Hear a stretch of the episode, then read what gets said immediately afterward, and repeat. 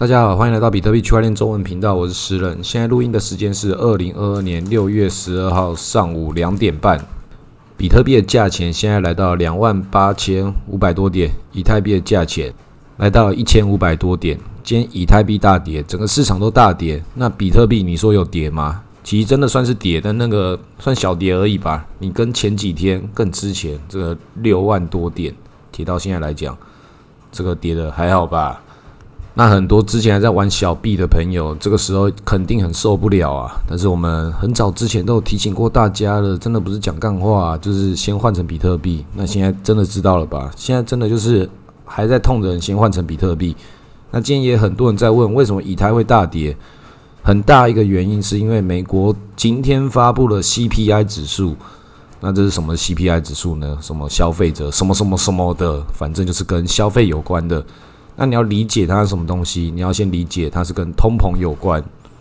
那通膨是印钞票印了多少钞票，然后消费者指数是回到你实际消费面之后，它要代表什么？然后他们又创造其他的什么什么个人消费什么的。总之，它这种各种不同的数据有采集不同的的这个母数，然后经过不同的计算得到不同的一个另外一个指数，就是把事情都搞得很复杂。所以我一直有跟大家讲的是，你真的可以花时间、花心力去研究这些细微的数字。它那个细微数字，它其实真的必须讲，还是影响这个世界很大。但是你更理解它之中运作逻辑，还有这些去控制这些数字在变动的人，你理解他们在想什么之后，你会知道说，干我花那么多时间去理解这些事情干嘛？浪费我的时间呐！因为正如同我们很多集都讲的一样，就是这些规则是这些人控制出来的。你去理解这个规则的细节之后，你要想你如何去破解这个系统嘛？当你更大范围来讲之后，你会发现这个系统是无法破解的啊！你就算有办法破解，也不是靠你一个人的力量，你没办法从中间刮到太多的油水。你必须有有你的长期思维跟你的短期思维，你才可以去抗衡这个全世界金融家的力量。不要配合他们的游戏玩，你要去理解他们的想法，但是配合着超越他们的系统的逻辑去玩。什么东西超越了规则？什么东西超越了他们的极限？那就是趋势嘛，跟科技嘛，它都是自然法则。自然法则才有机会超越这些人呐，那就是比特币跟黄金、房地产这种基于自然法则逻辑。所以，并不是这些东西多么底层跟多么的了不起，而是这是他们没办法控制的。最基础的逻辑就是他们无法控制，但是他们比你还要跟我还要都聪明啊，而且握更多资产。他们没办法控制，但他们可以去利用，就如同我们没办法控制太阳，但我们可以利用太阳。他们也是在做一样的事情，所以不管如何，成为韭菜的概率还是我们多数人必经的这一个商业逻辑上下的一个结果。所以稍微讲一下刚刚那些所有的数字跟所有的调控大概是哪些事情，那就是利率跟通膨跟升息降息，那这些事情都知道，所有的事情它看起来都有相对应的对应，但那个对应都不是一百帕同步。正如同讲说现在升息说不知道升到多少，它现在升息继续一直往下升，都升得很狠，然后就是说你把钱放在银行可以得到多少利率，这是它的概念。但是实际上，就是它也不是真实你得到那个利率的最终结果，中间还有其他手续费跟各种其他规定的什么东西你不知道。反正这两个数字它就已经不是一百趴同步之外，还跟你多收了手续费，而且这是最底层的一个一个状态。在其他的所有的状态里面，每个地方都可以跟你抽个手续费，每个地方都可以跟你抽税，同时又创造了这种什么消费者指数。通膨，什么个人消费指数，有的没有的一大堆。这种指数跟指数好像很相近，又好像不同步。反正它的那个分母长不一样，分子也长长不一样。只是有很多东西看起来很像，它就可以去创造很大的模糊。这种这么大的模糊，就是这种资讯跟规则的控制者，他们要创造这个割韭菜的空间呐。那这种太多这种金融思维跟这种。数字跟政府政策想法，我们讲一些比较自然现象的事情，大家就比较容易理解。就比如说一条河，一条大河，它上面有水坝，为什么？因为政府告诉你说，这条河有它的各种的习性，这条河很凶猛，它那个水量太大，或是水量不够。总之，我们就是要盖一个水坝去调节它。那如果这个水坝，它就会影响到这个下游所有人的农林渔牧的相关生活。然后，要是它牵扯上一些相关性的地缘政治，政府要给水，或是不给水，或是淹大水，或是淹小水，它就是成为一个利率的武器。水跟利率，水跟钱是很像的嘛。所以你理解自然现象嘛？大部分人都知道自然现象。那有人可以控制自然现象，那他真的可以控制吗？不管他是不是真的可以控制，他可以控制你呀。他可以告诉你各种理由，你就是必须要听我的，去配合这个水坝的周期。你必须要听我的，去配合这个利率的周期。但是我我觉得我要这么做，那就是美国政府、美联储正在做的事情。所以有些朋友在这几天前面几天就已经跟我讨论 CPI 了。我跟他们讲的最终的交换的概念就是，反正我们能做的事情，讨论这些细微的指数，都是那个这些主力、这些政府他们要短期收割的一个逻辑啊，控制这个短期的波动波动，你让这个不同的指数之间的差异，它能够越偏离越多越好。因为比如说升息，升息就是要去抑制我们前面印的太多的钞票，这是美国政府讲的话。可是升息这个事情是要把这个银行的利率提高，让大家知道说你在外面市场冒风险，不如拿来银行里面去赚这个利息，然后它就有一个迭代的一个滚动的效应。因为大家都知道它是一个最底层的事情，就会跟着这么做。但是另外一个逻辑是什么？为什么你不要直接把你多印出来的美金把它烧掉？为什么不要去销毁美金？美国政府自己自己用联邦的各种什么债券啊，或什么直接收回来就好了？为什么要用升息这一招？升息跟烧钱是不一样的。你说你印太多钱，那你就烧钱啊！你用升息这招什么意思？假装升息跟烧钱，假装它是一样，那它其实意思就是我中间我就是要割韭菜啊！我中间我印钞票造成那些印钞票的不好的后果，不是我要来吸收，是你们大家要共体时间。那这只是一个最底层的一个基础手法。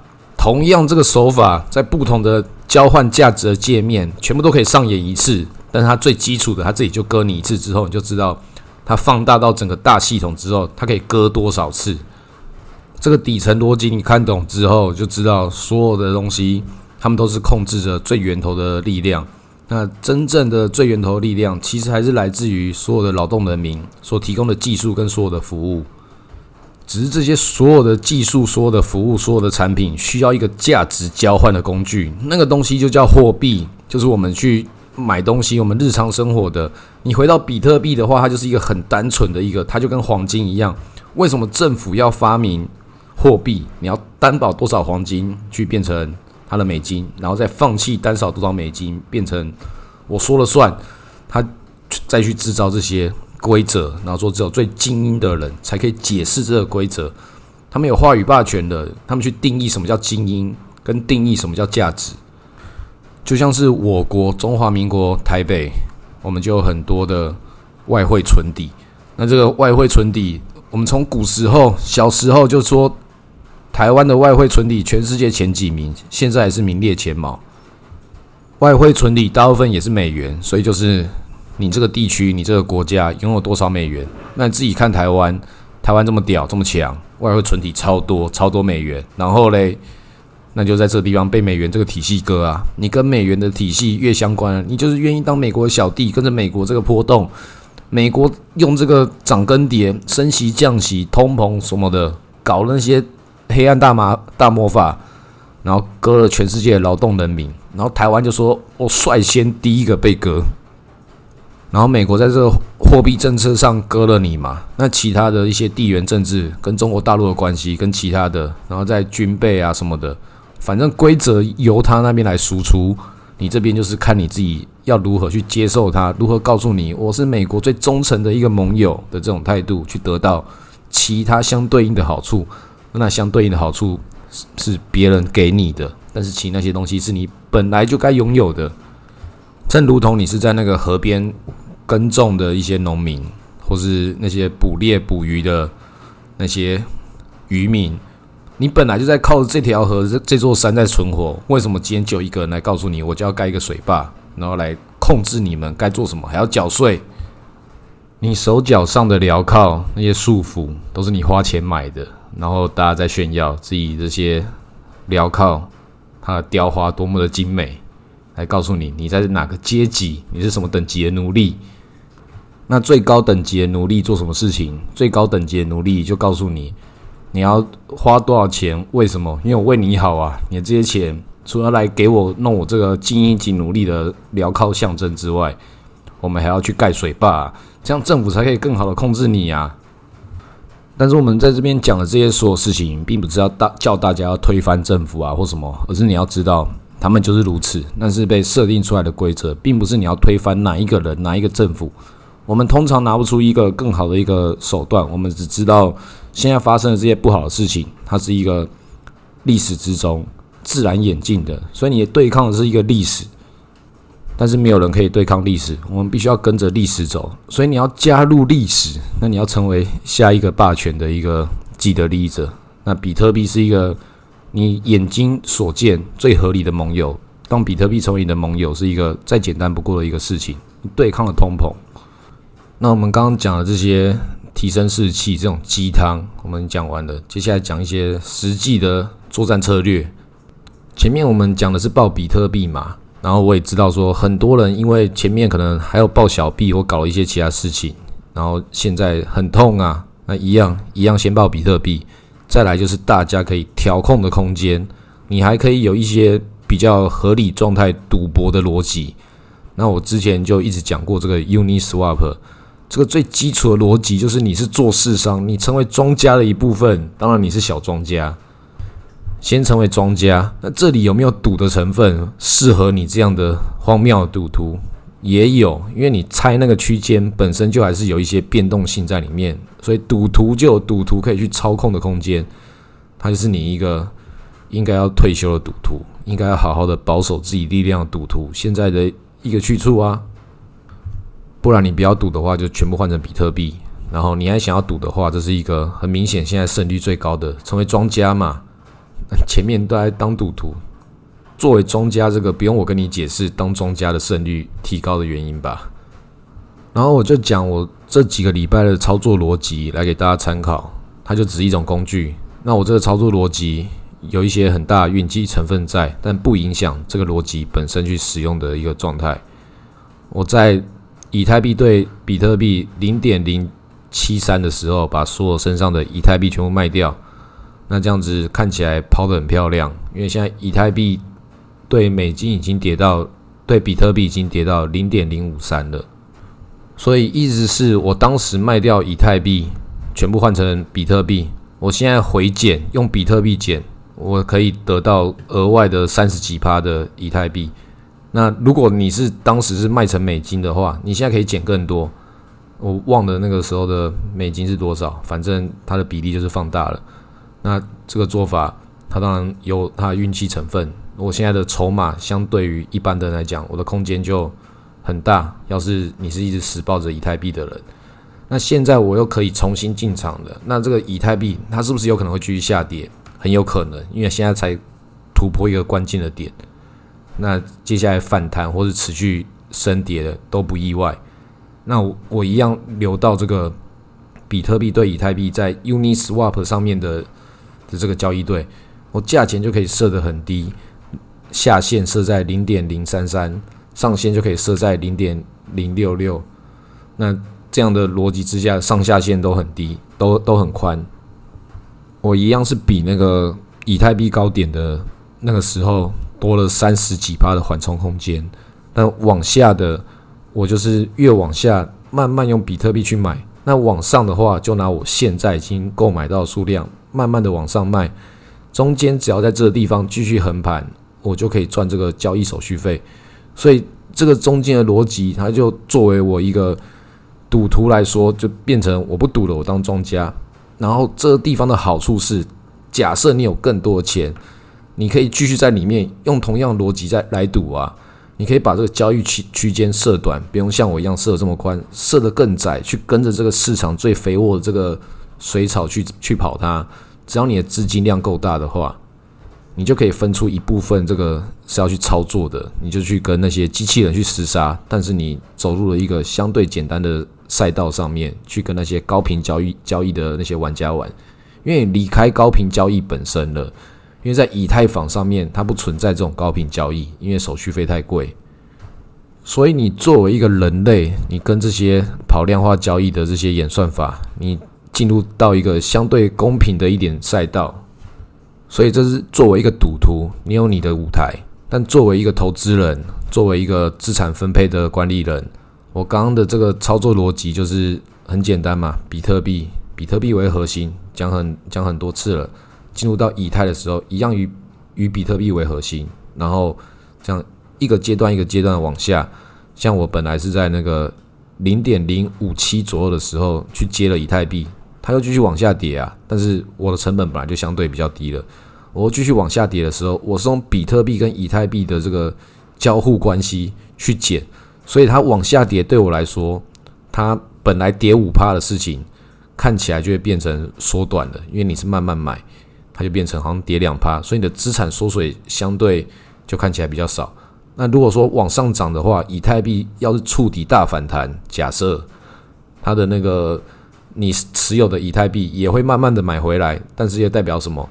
就也代表说你不如直接存抱着以太币嘛。所以这整个系统它其实只是提供给你一个缓冲的 buffer 空间。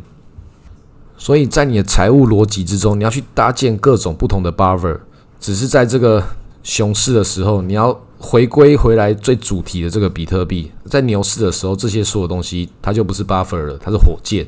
所以两套市场、两套逻辑啊，看起来很像，但是完全是反过来的方向。一个是往上冲，一个是承受冲击。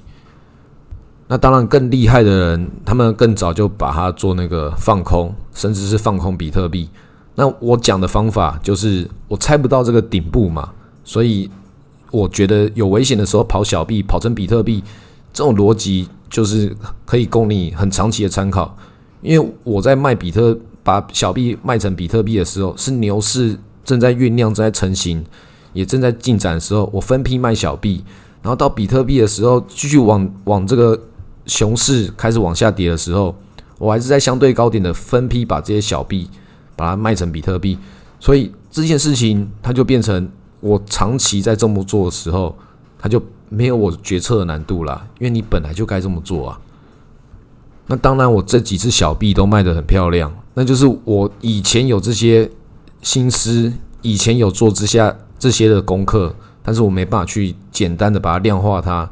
有些很多很直觉的东西，看起来干好屌，卖在起跌点呢。虽然我没有卖最高点，但是卖起跌点也是一件很舒服的事情。当然，我也不是每一只，但是。确实这几次的胜率看起来很高，但是你最终讲起来还是比不上那些干直接在六万多点全部比特币还直接换成美金的人。这个比我换成比特币来讲还要更厉害，但是我们没办法这么厉害嘛。我们都是要承认你没办法这么厉害。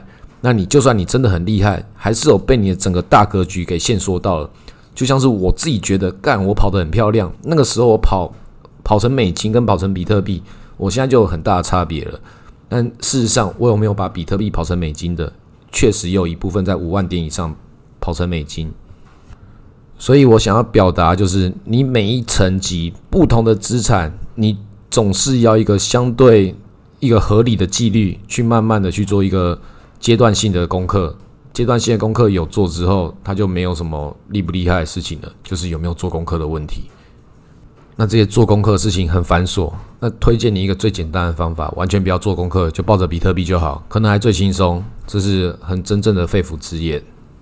那如果你要玩一下比较奇怪的各种做法，像我还设定一些 buffer，然后是买一些种子，看能不能变成火箭的，这些所有的事情你都要投入啊。那这个投入值不值得，就必须你的资产量级要达到一定程度，这种投入才值得。